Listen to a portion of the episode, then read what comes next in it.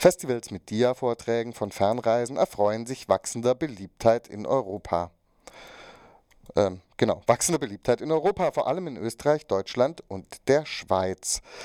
Die Mundologia in Freiburg ist das größte dieser Art im europäischen Raum.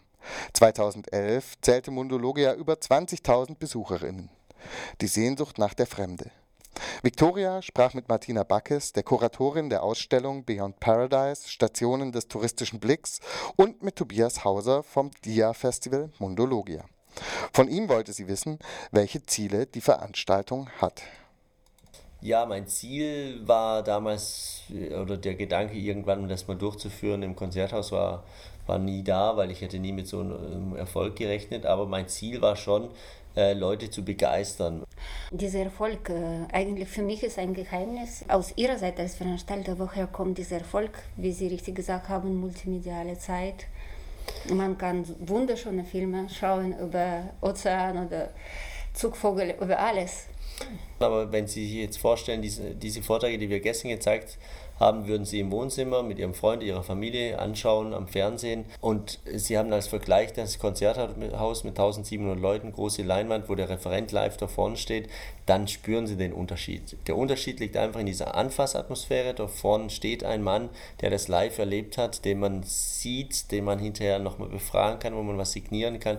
Und der auf der Bühne das erzählt mit faszinierend schönen großen Bildern oder spannenden Geschichten in einem faszinierend schönen Haus mit so vielen Menschen.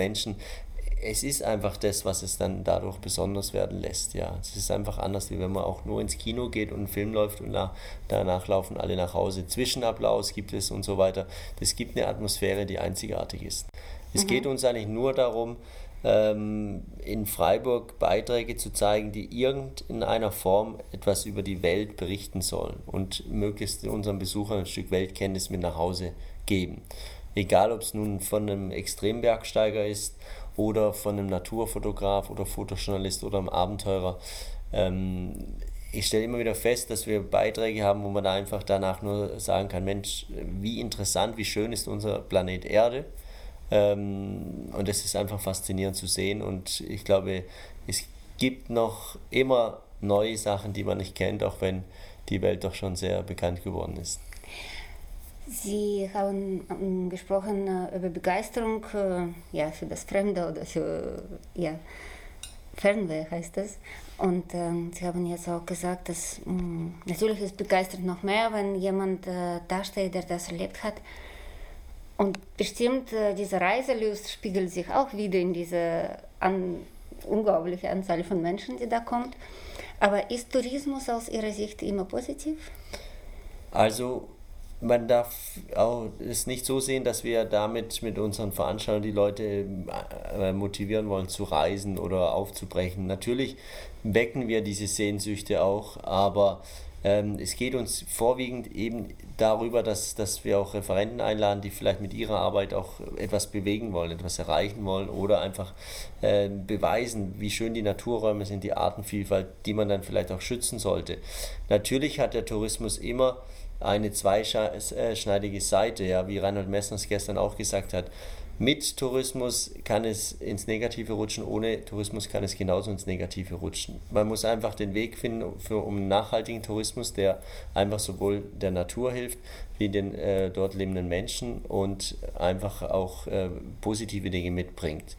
Ähm, ist immer schwierig. Wir können natürlich nicht äh, die ganze Welt beeinflussen, aber wenn wir kleine Steine in, Be in Bewegung setzen können, vielleicht auch äh, die Menschen anzuregen, anders zu reisen, ja, äh, bewusst zu reisen, langsam zu reisen oder äh, man muss auch nicht immer weit weg reisen. Wir haben ja auch Vorträge über Schottland gehabt im Programm oder Island. Also es geht nicht immer darum, bis in den letzten äh, Winkel der Welt zu fliegen, um dort was zu erleben. Oder wir hatten letztes Jahr Wildes Deutschland, haben die eigene, das eigene Land vorgestellt. Und äh, in diesem Vortrag ist einem klar geworden, wie faszinierend Deutschland ist, was man überhaupt nicht kennt. Ich bin ganz sicher, dass es in Europa so viele spannende Länder gibt, auch mit faszinierenden Naturräumen, Nationalparks, die, die noch kein Mensch jemals gehört hat, gesehen hat. Ähm, für uns stellt sich nie die Frage, nichts aus Europa zu zeigen, sondern wir wären immer dankbar, wenn, wenn es darüber auch gute Arbeiten geben würde, wie zum Beispiel dieser Vortrag von über Wildes Deutschland. Unser Problem ist oft einfach nur auch was Gutes zu finden über äh, ein Land in Europa, ähm, wo man noch wenig gehört hat. Aber manchmal findet man keine Referenten, Fotojournalisten oder Abenteurer, die in diesem Bereich etwas produziert haben. Aber schön wäre es natürlich auch, weil ich bin sicher, Europa bietet genauso viel wie andere Kontinente unserer Erde. Was wir leider immer noch ein bisschen merken, ist, dass die großen Massen immer noch zu den Themen strömen, wo auch viele hinreisen. Also die wie Island, Australien, Neuseeland, Kanada, Alaska. Und umso weiter weg die Länder sind, umso eher kommen die Menschen auch zu diesen Vorträgen, weil sie entweder vielleicht da mal hinreisen möchten oder weil sie dort waren oder weil sie nochmal äh, sich zurückerinnern möchten an ihre eigene Reise oder Infos suchen. Mein Ziel ist es aber mit Monologia, die Menschen irgendwann so weit zu bringen, dass sie nicht auf das schauen, was sie irgendwann selbst machen wollen oder wo sie hinreisen wollen oder wo sie gerade waren, sondern dass sie gerade andere Sachen anschauen, wo sie vielleicht sagen, da würde ich nie hinreisen, dass ähm, Menschen unsere Vorträge vielleicht auch einfach als Bildung sehen.